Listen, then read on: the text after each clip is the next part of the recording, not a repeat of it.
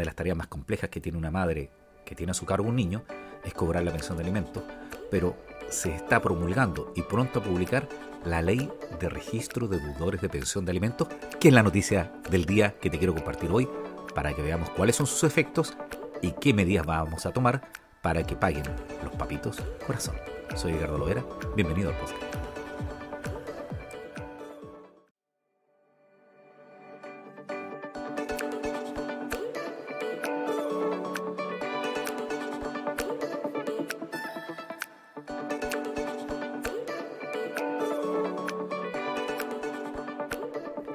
Hola, ¿cómo están? Soy Edgardo Lovera.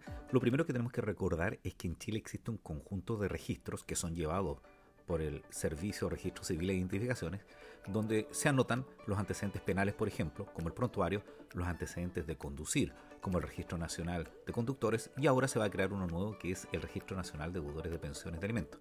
En sí la ley eh, trata otros temas, pero esto es lo esencial.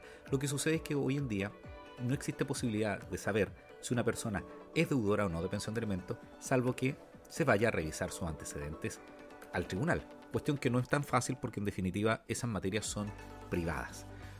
Recordemos, por ejemplo, que existe el DICOM en Chile, que es un registro privado de deudas, y antiguamente podían acceder las personas que no fueran los titulares de esa deuda, y hoy en día está restringido. ¿Qué va a pasar con el registro de deudores de pensión de alimentos? Primero van a tener obligación algunas entidades para verificar si está en una persona el registro y negar o retener el fondo.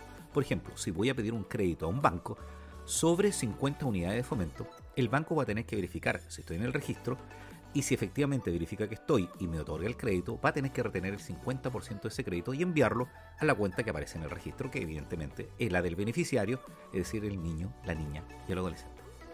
Bueno, el conservador de bienes raíces también va a tener una tarea, va a tener que verificar si efectivamente se inscribe una hipoteca o una prenda sin desplazamiento que va a ir vinculada a ese crédito y va a tener que ver si efectivamente se le hizo el descuento y si la persona está en el registro. Esto también va a suceder con otros temas, por ejemplo, si quiero inscribir un vehículo y también si quiero sacar eh, mi licencia de conducir, va a tener que verificarse que efectivamente uno eh, no esté en el registro, si no te van a negar la posibilidad de sacar tu licencia de conducir. Así que aparte de no aparecer en el registro de conductores, va a tener que mostrar que no aparece en el registro de deudores de pensiones de alimentos. Pero ¿qué pasa con las personas que asumen cargos de representación pública? Ellos van a tener que entregar su certificado y tienen que autorizar el descuento, pero van a haber algunos que van a tener recargo, por ejemplo, los senadores, los diputados, los gobernadores, los consejeros regionales, los alcaldes y concejales, al asumir su cargo van a tener que informar que se le efectúe el descuento con un recargo del 20%. Y quizás lo más anecdótico, cuando una persona vaya a solicitar la hora para contraer matrimonio o acuerdo de unión civil, el oficial de registro civil va a tener que informarle a la pareja que ese señor es deudor de pensión de alimentos. Soy Edgardo Lovera, gracias por escuchar el podcast. Esta era la noticia del día.